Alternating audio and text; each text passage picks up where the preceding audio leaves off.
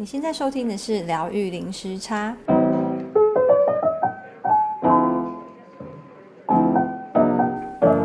Hello，大家好，我是 Lynn，大家最近过得好吗？我们今天邀请了一位来宾，他叫卡乐。那我会认识卡乐，是因为 Juno 之前邀请我参加一个感恩笔记二十一天的活动，然后我觉得二十一天过后很有感觉，就是觉得很更专注于自己，然后。对生活也更有更有察觉。那在二十一天的感恩笔记结束之后呢，卡勒有问说，问大家说，诶，不知道大家有没有做过梦想版？然后让我回想到说，诶，对，我十年前有做过一个梦想版。然后很神奇的是，我当时觉得很大的梦想，呃，现在也几乎都有成真。然后就觉得，诶，那我是不是要来更新一下我的梦想版？然后就想说，诶。可以跟大家分享一下什么是梦想版，然后怎么样让自己的梦想成真。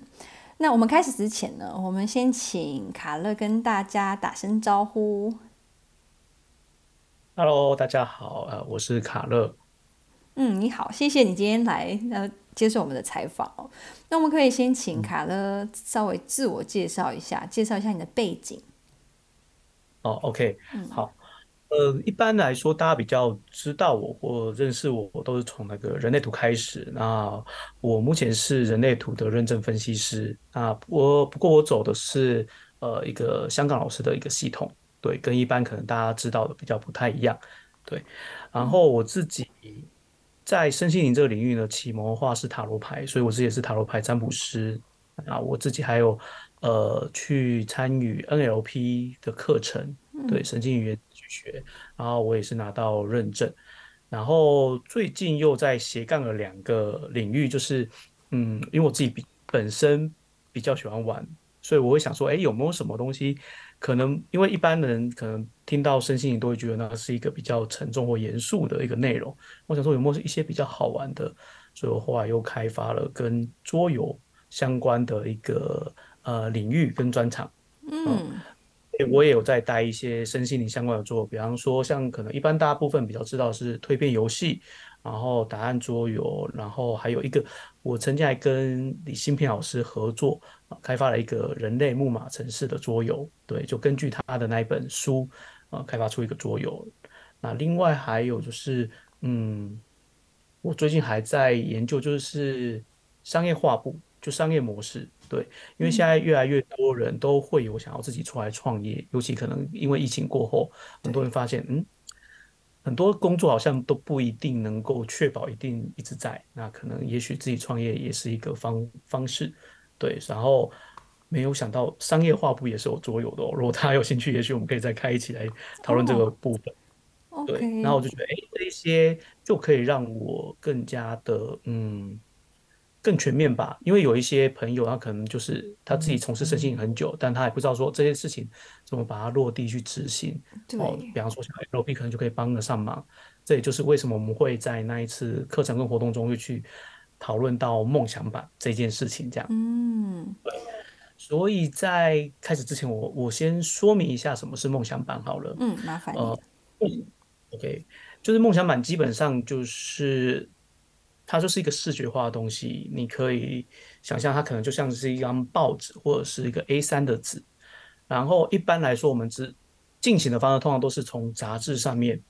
然后去看到哎你喜欢或有感觉的一个图片哦，就像最近炒的很热门话题那个《怦然心动》，就是那个画面对而言是有感觉的。然后你把它剪下来之后贴上去，然后可以去观察一下。这一些画面跟图片，它有没有什么一个主要的关联性？对，它可能会有一个一条主轴在那里面，然后你就可以诶列出来。如果可以的话，就进一步的可能再把它文字化列出来说，诶哪一些是你的梦想？然后这些梦想它又是有哪一些时间？因为有些梦想你可能会是比较想要放在短期，一年内就完成它；有一些可能是需要三年、五年、十年。对，就像呃另有讲到说，他有一个是十年前的梦想版。对 对，所以所以我觉得令你刚刚讲的也很好，就是梦想版其实它是可以不断更新的，嗯，然后就是一次你可能完成了或者是没完成，因为有一种可能是，哎，你完成了，你可能想要换一个新的梦想，或者是你没完成，但你也发现好像它不是那么重要的，你可以重新再去做一个校准的动作。哦，所以基本上梦想版大部分都是一个视觉化跟图像化的部分。所以这是一般一般来说，呃，关于梦想版的一个说明这样子。嗯，哎，那你刚刚有讲到说，就是可能可以从书籍杂志里面呃看到有感觉的影呃的影像。那如果说现在因为都电子化了，没有说特别会去翻杂志的话，那要怎么操作会比较好？对，你讲到一个重点，这也是我接下来想讲。对，因为我你知道吗？我我做梦想版蛮蛮蛮多次，就是我一开始是我自己做，然后也是会有带嘛，然后我们做的时候就很，那当时就很简单，就是当时的杂志因为广告太多，所以很好。后来我自己带了几次梦想版之后，我发现真的会遇到一个困境，是图像越来越少，而且实质越来越少。然后我后来有请同学说，呃，也许他们可以去上网去搜索图片，然后有有感觉可以把它呃输输出出来，然后把它贴起来。然后后来发现，哎，其实也有不少的软体，他们本身是就可以把图片贴上去了，这也是越个越来越方便的方式，而且。再搭配最近一个很热门的话题，我觉得也许梦想版可以再用另外一个新的方式来做，就是 AI 绘图。对，我们可能会把一些我们自己有感觉的关感觉的关键字放进去之后，让它画出来。对，也许那个会是一个更加独特跟更加个人化的一张梦想版。对，如果在到那个时候，觉得每个人的梦想版一定很特别，而且画面很漂亮。哎、欸，你说到这个，嗯、其实我现在就在做这件事情。哎，就是真的吗？嗯、我那时候接触到你的那个感恩笔记之前，哦、就因为我先生他是做费陀占星的，他的副业，然后嗯，刚好他他也在做实验啦，就是说刚好他用那个占星术，就看到今年有一些时间是适合，特别适合许愿，或是特别你适合把你你想要的梦想把它具体化、具象化、图像化。然后我们那时候就想说，那我们到底要画什么？然后我们就把我们想要的那一些呃东西的文字，把它打在那个 AI 的软体里面，然后它就真的产出了一个图。然后我们看了很多不同的 AI 软体之后，就觉得有一张图特别有感觉，我们就把那个图借来用，然后把用呃用占星的那个时间内把那个图画出来。对，反正就是刚好就是你说的。呃，利用 AI 软体来制作梦想版的一个方法，我觉得也很不错。嗯，OK，哎，那你这我我我反而想要问你，那你觉得跟你之前是用剪贴或实体化的方式，这两个的差别在在哪里？或者是你有没有觉得哪一个特别好，或者哪一个特别有感觉、有效果？我觉得我那时候在用剪贴的时候是，嗯。比较直觉，就你就像你刚刚有提到，你看到一些影片，你就特特别有感觉，然后你就会想要把它贴在你的梦想板，然后之后你就会慢慢去搜索说，哦，原来你这些影呃这些照片有一些共同点，所以这是我觉得用杂志的话是比较有一种发散，就是从发散的很多资讯里面去慢慢去呃找那个交集，然后再慢慢聚焦。那我后面用这个 AI 呢，是我自己知道我要什么，然后我把它把这个文字输入出去，然后产产生这个图像。所以一个是、嗯、一个是因为我那时候是大学做的嘛，我那个用杂志做的那个梦想版是大学的时候做，所以那时候是比较迷惘的一个状态，所以那时候不知道自己要做什么，所以就从很多大量的杂志跟图像里面去找我到底。喜欢什么？对，嗯，那现在呢？是我慢慢知道我要什么，然后我把这个有点是像自己去创造我想要的那个画面，嗯、所以一个是有点比较被动，嗯、一个是比较主动的那种感觉。嗯，对。我觉得好像用 AI 的方式，它比较是你确定你要一个什么东西，然后把它图像化出来。对，因为我，呃，我先说一下我是怎么接触到梦想版，就是。嗯我不知道听众听众当中有没有人知道那个秘密？对，我、哦、不知道令你知道秘密的书跟影片。对，对他一开始还有一个影片嘛，然后当时还是通过好像有的人是自己翻译出来，然后它里面就有一段在讲到梦想版，就是有一个人他他在搬家的时候就把很多箱子都都放在新的家里面，然后突然他的儿子，他有个小朋友，然后他儿子在一直在敲一个纸箱，他觉得很烦，他说：“你可以不要再做这件事情了吗？”然后他就是哎，突然想到哎，对哦，他们搬家进来都还没有整理东西，然后他把那个箱子打开，其中有一幅就是他的梦想板，然后看了看到那个梦想板的同时，他就很震撼，甚至还掉下了眼泪。然后他儿子就问他说：“哎，爸爸，你为什么会哭？”他说。哦，原来他那么早之前他就设定了这些梦想，然后他在设定那个梦想的时候，也设定了他接下来要买的一个新家的样子，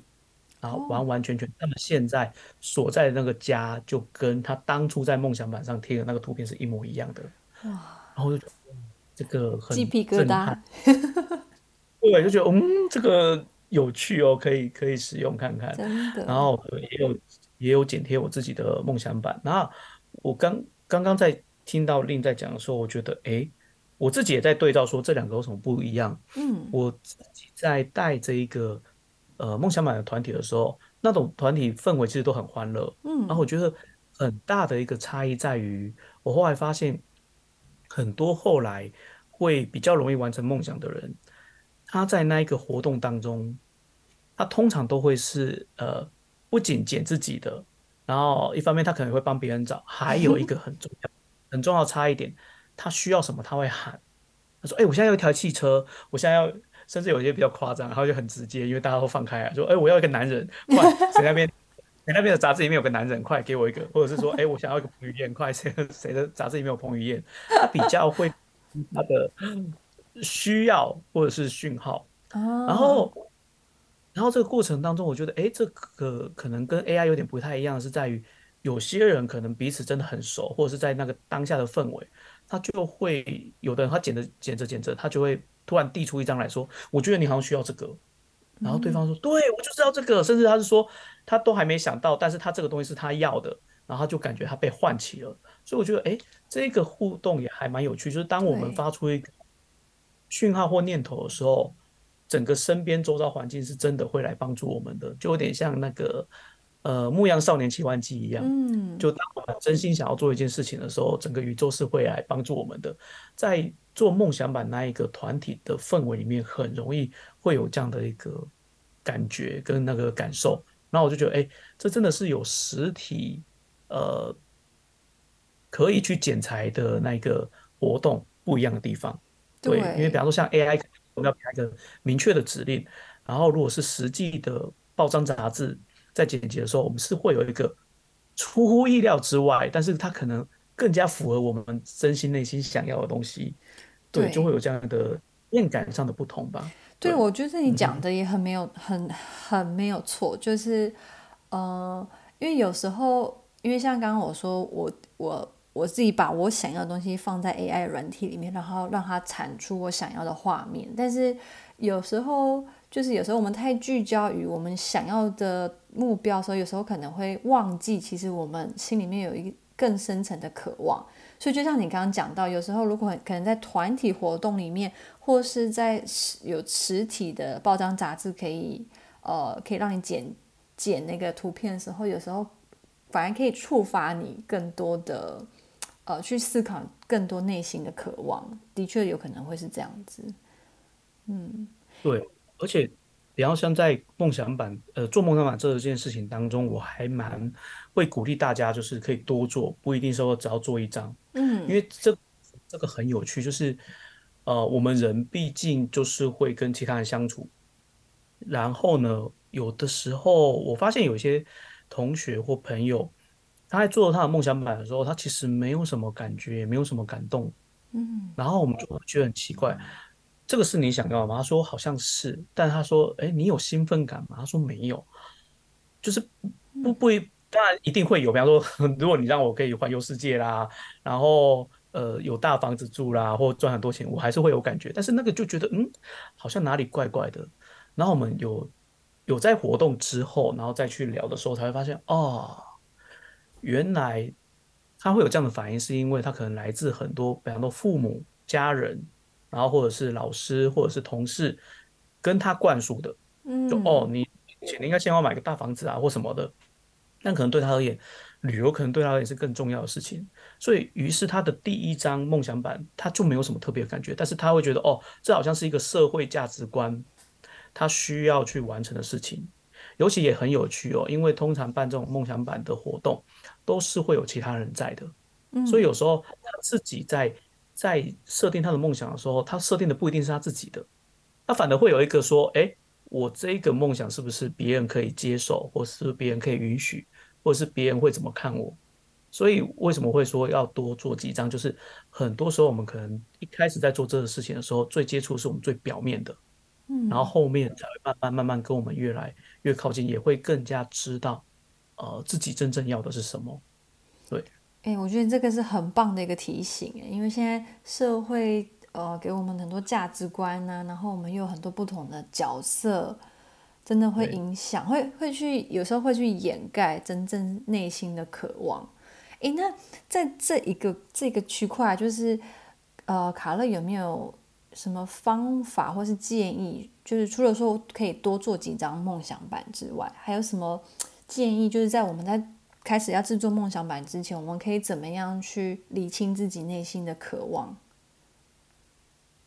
关于这个部分呢，我我觉得就刚好是我们我们认识的这个起头的这个工具就很好用，就又讲回来那个、嗯、呃感恩日记。嗯，对，我发现说，哎，感恩日记跟梦想。它是有一个很紧密的关联，只是一开始很多人都是单独做这两件事情。对，然后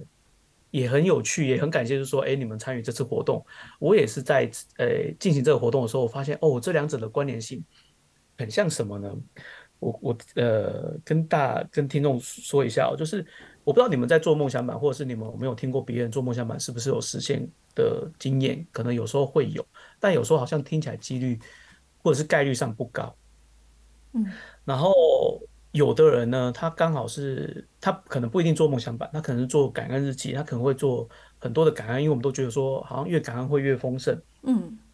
但是很多人会觉得，哎，好像他一直没有感觉到他的丰盛从哪里来，或者是呃。一直关注不到，所以很多人都会可能做到一半就不做。我后来发现这两个东西其实结合起来，它的效果会更好，也甚至可以说它应该是要结合的。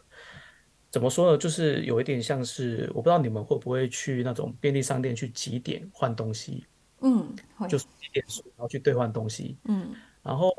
在这一个情境架构当中呢，梦想版比较像是那个最后你要换到的东西。然后你收集的点数呢，比较像是感恩日记，你要感恩的次数要多少？对，所以呢，你感恩就像是一个个的点数哦。比方说，可能你有一个梦想啊，你是需要一千点，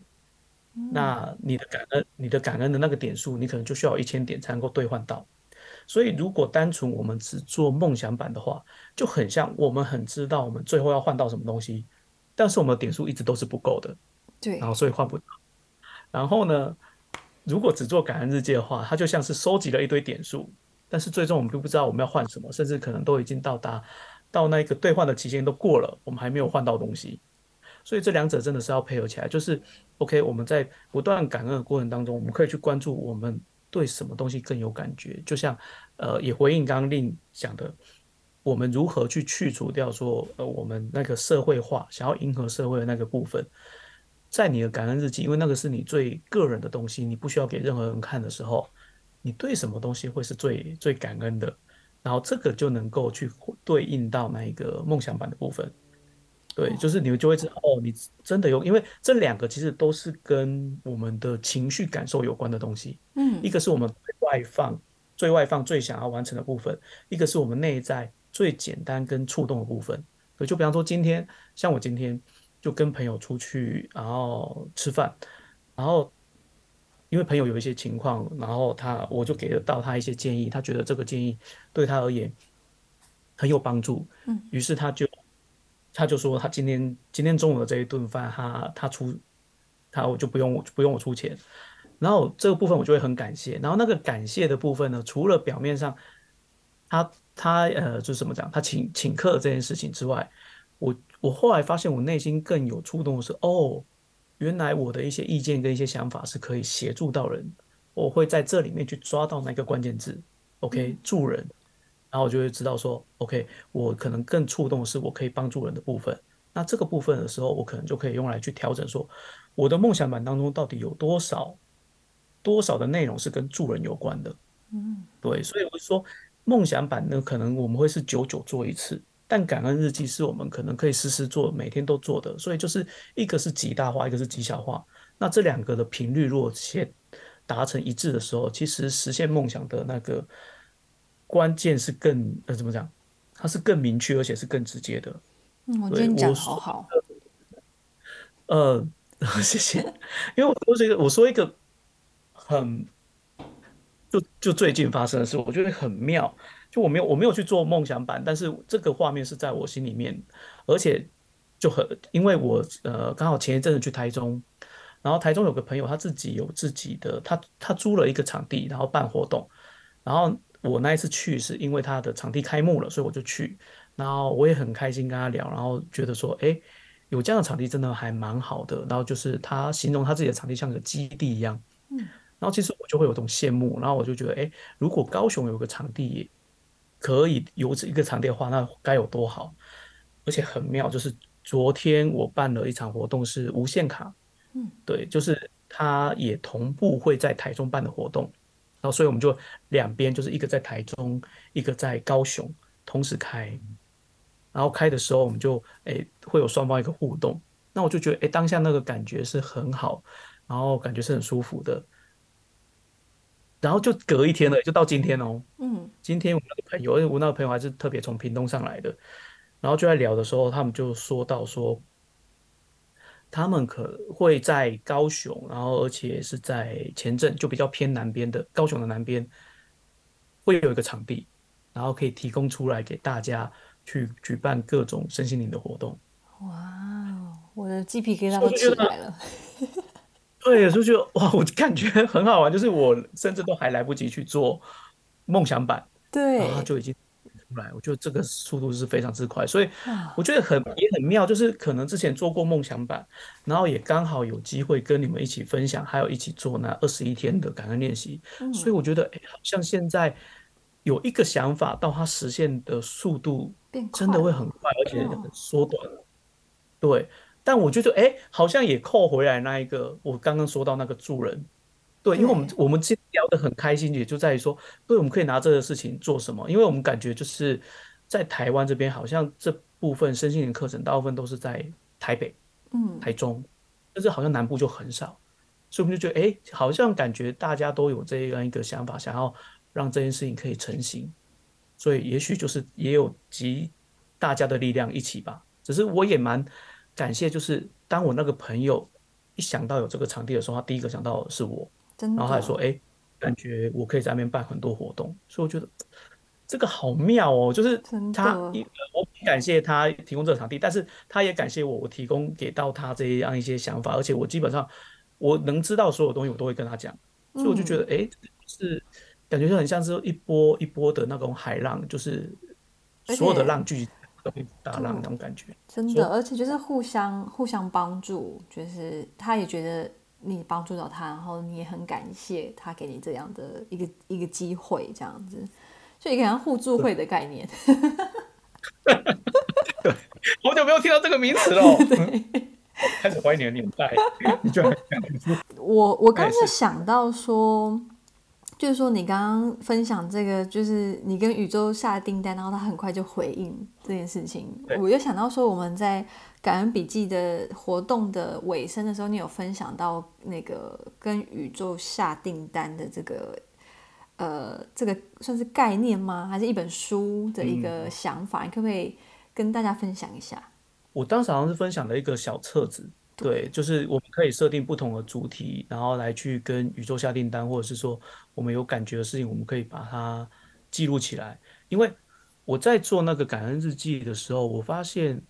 哎。我好像有一些感恩的内容，会是比方说可能偏家庭，有一些可能会偏工作，对，然后可能那个领域都是呃不一样的。嗯、那我会觉得，哎，也许可以从感恩的那一个比重来看，说我们现在可能更重视的是什么部分，然后可能可以去跟我们的梦想版再去做一个链接起来，这样。嗯，对。诶，那卡洛，我们刚刚一直讲到就是感恩笔记，就是我们现在一般人生活那么忙碌啊，然后呃，在这边你可以跟大家稍微分享一些小撇步，就是我们如果想要在生活中做感恩笔记的话，我们要怎么做？怎么做是吧？嗯，呃，其实感恩笔记怎么做还蛮还其实还蛮简单，就是呃。最好的一个时间点啊，我先说，就是大概是你在睡觉之前，呃，或者是你起床之后，对。不过呃，我后来发现好像睡觉之前的效果会更好，因为那时候你已经放松，然后感恩这个频率也跟我们是比较呃契合，对。所以呢，我我可能会在我要睡觉之前的时候来想想，哎，今天发生了什么事情。然后如果是发生了一些是好事情的话，我可能会觉得，哎，在这件事情当中，我可以。呃，感谢的部分有哪一些？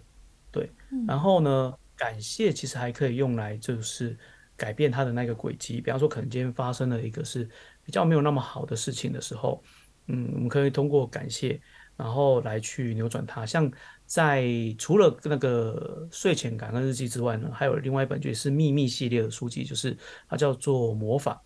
嗯，魔法里面是不是提到说，其实我们感恩是有个层级的，然后最最高级的部分，它是可以通过感谢来扭转一些呃，我们可能认为一开始认为可能没有那么好的事情。呃，最简单一个一种例子，比方说你收到账单的时候，你是什么感觉？对，就是又要付钱了。对，但是就是，但是如果你能够收到账单的时候，这个同时也发呃，就是它也代表了你。买了一个东西，然后那个买你为什么会买这个东西？一定是它对你某一个部分有帮助，嗯、那你可能就可以感谢它这样子。嗯、对，像我最近就是也会买一些电子书，对，当然对也花了很多钱，对，就是收到信用卡账单的时候会觉得啊，怎么花那么多钱？但是也会觉得说，哦，我知道我的这一笔钱它花出去，然后它是可以有什么样的功效，有什么样的作用？对，所以呃，感恩日记我觉得最初期可以用在。你对于发生的一些好事情，然后记录下来有个好处哦，有个好处就是在于你通过记录，不论你是用打字的还是用手写，但是手写对，关键也是手写的话会更有感觉。你在写的过程当中，你这一个频率跟氛围，它一定是在高频的，嗯，所以会建议说，哎，可以记录一下你发生的一些好事情，然后你可以慢慢的再延伸到其他的呃领域当中，然后比较。再高端一点，就可能你可以去看到有一些没有那么好的事情背后发生的好事。嗯，对，嗯，我想想看怎么举例，就 OK 好吧？这样讲有点对不起我的妈妈，就是我虽虽然就是我的我的妈可能呃，我日常生活就是我们有观念有什么有一些不同啊，干嘛的，然后我都会去呃会被她念，然后我会觉得、嗯、啊好烦哦什么的，但是有时候我也会觉得。哦，他现在还能够跟我有这样的争论，我也还蛮感谢说。哦，他还是健康的，对，嗯，还是身体是健康，可以跟我好好的沟通的，就脑袋还很清楚，才有办法这样子沟通。而且你刚刚说那个账账单，那个的确就是，当自己状态不好的时候，就觉得说啊，又一个账单要付。然后，但是如果你在一个好的状态跟频率的时候，你就会觉得说，诶，我是因为有能力，我才有办法付这个账单，所以就会觉得会会觉得开心。就是虽然说付钱感觉是要付出去，但是，嗯，你这个这个动作的背后，你是开心是满足的。所以的确，感恩笔记真的会让自己更有力量。诶，我觉得我那时候在跟你做那个活动的时候，就觉得觉得。呃，平常感觉生活很涣散，但是在做感恩笔记过后，又觉得有一个专注、更有力量、更稳固的感觉。嗯，对。哎、嗯，那那我想要问你，就是感恩笔记，你会建议说，你刚刚建议说要写下来嘛？那你会建议说，至少要写几几项感恩的事情吗？如果说生活很忙碌的话，几项感恩的事情呢？嗯。嗯基本上都会建议说写十项，然后我后来实际操作的感觉呢，我会觉得说，我自己个人哦，我自己个人会觉得说，好像那一个深度跟那个强度会比数量来的更重要。嗯，当然数量可能它是一个指标，而且我后来发现，一开始我可能连三件我都写不出来，我觉得这有啥好感恩的？但后来越来越越调整或越做的时候，我的感觉就跟令你一样，就是哎，我会有意识的去聚焦某一些事情，然后会呃会更有意识的去感觉跟察觉到某些事情。哇，我发现哎，我在转念的过程就会更加的轻松，就不会那么费力。所以如果以数量来说的话，呃，大家可能可以根据自己的情况，也许三件、五件、十件都可以。那如果还可以的话呢？嗯，这是我个人的经验哦，不是书上谈到，嗯，但是如果也许也对某些人会有帮助，就是也许可以挑出一件来，然后把那件事情可以再添加更多的细节，因为这个在 NLP 里面当中呢，我们可以把它就有点像是在下心锚，这也就是为什么要用手写。因为我后来发现手写有个好处是，它是有个实体的东西可以去翻，所以当哪一天我可能比较低潮或能量比较低的时候，我再回过头来看，我会比较容易的去离开那一个呃比较糟糕那个低潮的氛围，更容易可以再接回高频这样。嗯，对。然后额额外额外再给大家一一点小小的提醒，是在那个最早在谈肯定句跟自我改造这个是路易斯赫。嗯，对。然后我印象中我看过他的一个影片，也有人跟他讲说：“哎，你身为一个身心灵老师，你也执行那么久，你是不是再也没有痛苦了？然后你每天的生活都是很开心愉快的？”他说：“其实并不是。他说，那一个痛苦跟那一个阻碍，有一点点像是当他没有接触到这些工具之前，他就像是个大石头，嗯，挡在我的面前，我哪里都去不了，我也做不了。”后来呢，可能经过这些练习之后，它就变成是一个小，呃，比较小的石头，可能，嗯，跨得过去。虽然比较困难，但还是跨得过去。他说到现在，这一些困难跟麻烦跟一些不顺利的事情，有一点点像是细沙子，就是他还是感觉得到它，但是这些事情已经没有那么困扰他了。嗯，所以我会觉得说，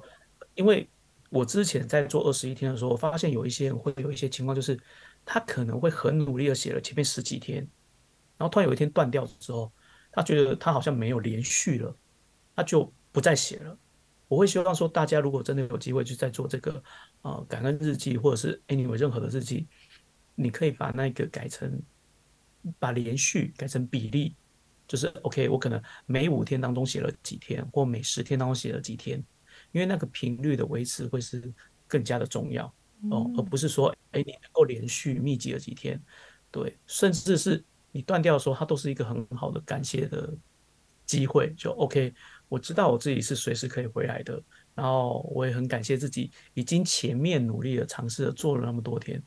无论你是三天、五天、十天都好，它都很值得感谢，因为这毕竟都比你之前什么事都没做，然后每一天没有聚焦的过日子会来得好，你会更加有意识。我觉得那个状态会是更加重要的。是的，就是这就是一个不同的角度看看待这件事情。我觉得这个这个想法很好，因为有时候我自己有时候在做，比如说一些呃练习的时候，有时候可能做了可能呃三天五天，然后就断掉。有时候会没有没有你那样子的想法的话，就会责备自己，然后就说啊，怎么自己又三分钟热度，然后就会开始。回到旧有的那个那个习惯，开始批评自己啊，开始又看到自己的哪里不足啊，或什么。所以我觉得你刚刚说的很好，就是可能我这次是五天，然后停掉；可能我下次是十天，然后停掉。那我我看到这个，我正在慢慢的进步，它也是一种值得感恩的事情。好，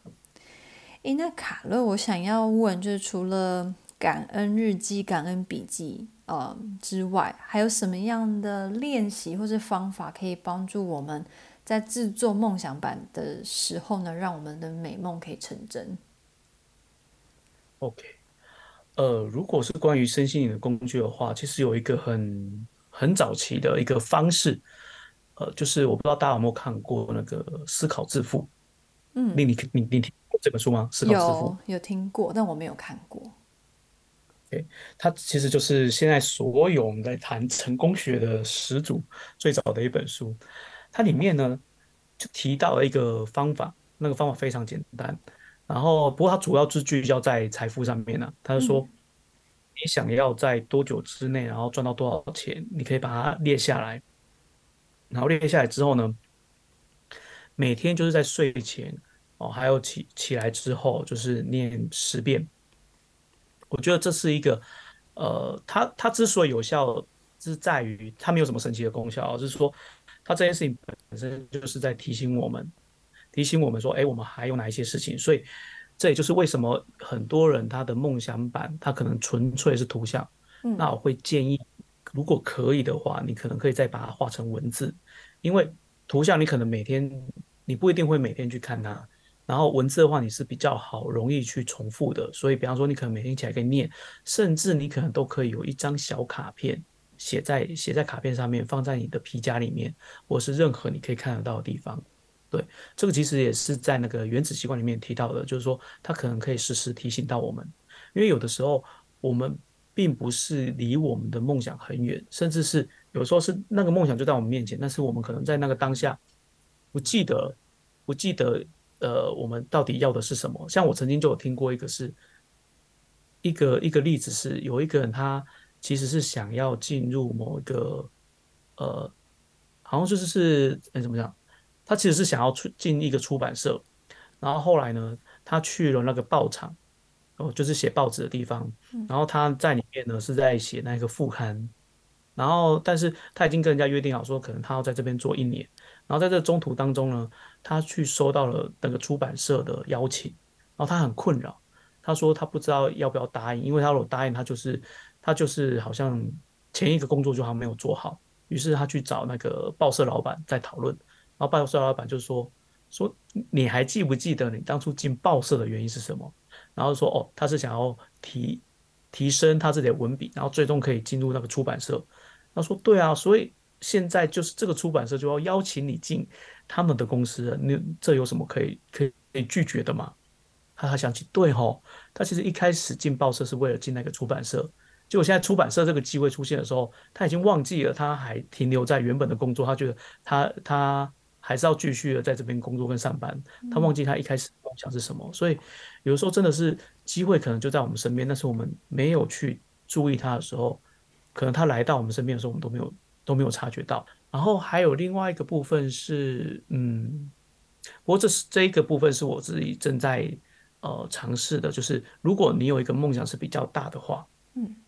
那可能可以用像我刚前面有提到说我。我为什么我为什么会去研究那个商业模式跟商业画布？是在我后发发现，除了大家很想要创业之外，我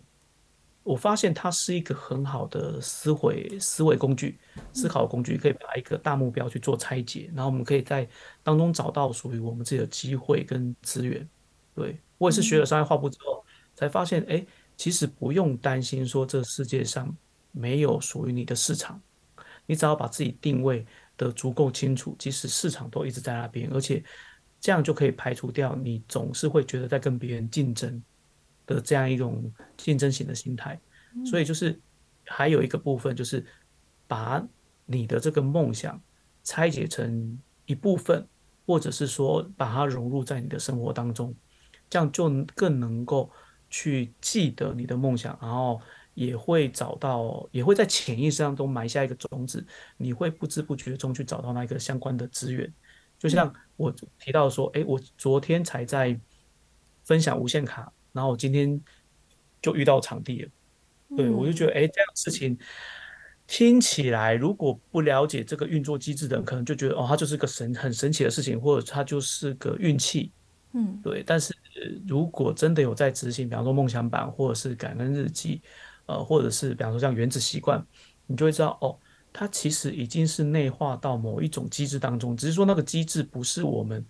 常理上那个大脑可以理解它的那个因果关系的一个机制，但是它是真实存在的这样子。嗯，OK，哎，你刚刚有提到那个创业画布，那是商业画布，商业画布，它是什么东西？它是哪一个画哪个布？就画画的画，就画画的布，就画布，就是哦。对，因为一般来说，很多人在创业的时候，他都会写创业的计划书。对，但是基本上来说，创业计划书当你写完的时候，大概它就过时了。嗯，所以商业画布是一个更快速的去迭代的一个工具。它其实就只有九个格子，对，其实你们上网如果去打商业模式或商业画布，其实都查得到，它就九个格子。那最关键其实就是它有一个最中间的是你的嗯提供的价值，你的价值主张是什么？然后呢，它对应的就是你的顾客，对，就是哎你你服务的对象，他们是否觉得这个东西是有价值的，或者是你的价值可以提供给什么样的呃对象？对，举最简单的例子，就是我们可能以往都会觉得说，哇，苹果的手机是很好的，那可能占据了大部分市场。但是后来就出现了小米，嗯，那小米就会知道说，哦，它其实切的就是一个平价的市场，是其实它并不跟苹果是有冲突的，只是因为以前的选择性太少，就会觉得好像苹果就占据了大部分的市场。嗯，然后还有一个就是最近最近一个很新的例子，就是我不知道大家有没有在玩夹娃娃机。以前令你有哎，欸、好久没有玩了。澳洲有吗？有哎、欸，我那天才看到。啊、嗯，那通常他们的夹娃娃机里面放的是什么东西啊？娃娃，一些布偶。对对对，但是在以前是我放布偶，然后它都是一个高单价的东西。嗯，那个时代的娃娃机已经就差不多快没落了。我当时都以为说娃娃机大概就是它的周期就到这里，应该就结束了。嗯。讲到后来呢，因为有一家呃，就是食品的进口商，他把它替换成各个国家不同的零食，对，然后它那个夹到的几率就变高之后，他反而让娃娃机起死回生。现在台湾应该最有名的娃娃机就是甲子园，那我觉得它其实就是一个商业画布很好的例子，就是它的模式结构什么都没有改变，它只有改变了里面夹的东西。因为当里面夹的东西是高单价的时候。其实机台主他不希望你可以夹到，嗯，但是但是你夹不到，呃，就是顾客夹不到的情况下，他可能就不想再来玩了。对，那但是当它是如果是零食的话，对于那个食品供应商来说，它是很很便宜。比方说你可能用了，我只举例哦，比方说你可能用了三十块夹到。但是它一个标价可能是五十块，你觉得你赚到了，但对于食品供应商，他也觉得他赚到了，因为它的进口价肯定不是那么贵的，嗯、所以他就促成了，哎，双方都可以得到自己想要的，因为零食也是一个很好、很容易分享的东西，嗯，对，所以它这个模式、商业模式就成型，就行得通了。嗯、所以我也觉得，哎，当我们有了梦想版之后，再加上商业模式的这个思考架构。它就会形成我们日常生活当中的一部分，就不是说，哎，你好像有个梦想，你要单独去完成它，它就变成是我们生活的一部分的时候，这个时候，呃，那个梦想的完成，它就是逐步在前进的，对，只是以往，以往，嗯，我们不知道说，哦，我们去原来有个阶梯可以这样搭上去，所以我后来看到很多人的梦想版，嗯，那成功几率没有那么高，其实不是梦想版本身的情况，而是。很多人其实做完梦想版之后回去，你大概在一个礼拜或一个月之后再问他这件事情，他可能压根就不记得他曾经做过这件事情。嗯，因为没有在他的生活当中，或者是他并没有被分割拆解成这样的生活，对，落实的时候，他就会觉得这件事情跟他没有关系。他甚至可能只有在过年大扫除的时候才翻出，哎，怎么有这一张图？哎，这张是干什么？对。对，所以我就后来发现，梦想版不是本身它没有作用，或者是它它的成功几率不高，而是太多人就是把它当成一次性的活动，就比较可惜。所以我觉得，哎，它如果它搭配成是商业画布，甚至它可以放入你的你的那一个日程表里面，然后它可以你每天的行为时时去提醒你，其实它的完成几率都还蛮都还蛮高的。对，这个感觉就是呃，感恩笔记搭配。梦想版搭配商业画布，然后再搭配那个那本书复利效应，就是 你从每一天的、哦、对，就是进入到你呃生活的每一个决定、每一个习惯，然后慢慢去改变你的未来。嗯，对这样就都贯穿起来了。是，嗯，那卡勒最后啊，你在最开头自我介绍的时候，你你。说了，就是你是人类图分析师，又是塔罗，又是 NLP，就你有好多好多的身份。如果我们听众有兴趣想要了解更多的话，我们应该到哪里去找到卡勒？哦，OK，呃，因为我在那个主要现在主要的一个活动分享都是在那个 FB 脸书的粉丝页上面，嗯，然后粉丝页的名字就是卡乐的人类图书馆。哦，就是我现在这个名字的卡乐，卡牌的卡，快乐的乐，然后的人类图书馆哦。之所以要叫人类图书馆，是有两个用意啊。一个是呃，我是人类图的分析师嘛，嗯，然后呢，我也还蛮喜欢看书的，所以呃，就有人类图跟图书馆这两个含义。所以关于我的一些活动，还有一些心得分享啊，比方像呃，之前跟令呃认识的那个感恩日记，也都是在上面去做分享的。嗯，对，所以如果有兴趣或者是诶，有想要预约，比方说人类图解读，或者是呃塔罗牌的解读，或者是你对诶刚刚提的商业画布有兴趣，也都欢迎你们可以到那个卡勒的人类图书馆这个粉丝页，嗯，来找到我。那希望也可以呃通过这个粉丝页认识大家这样。嗯，OK，, okay 那我到时候会把这个呃 FB 的连接放在我们节目资讯栏里面，让大家直接做点击。那我们今天就先到这边，非常谢谢卡乐的分享。那希望下次还有机会邀请你来讲更多有关人类图啊，还有其他你的专业。OK，好的，好的，好，那谢谢你。那今天呃就先到这边。如果你想要喜欢我们的节目的话，可以帮我们在 Apple Podcast 五星点评，或是分享我们节目给更多的听众朋友。那想要跟我们连接，跟我们分享你的生活的话，可以到我们的 Instagram 或是 Facebook 疗愈零时差。那我们下次见喽，拜拜。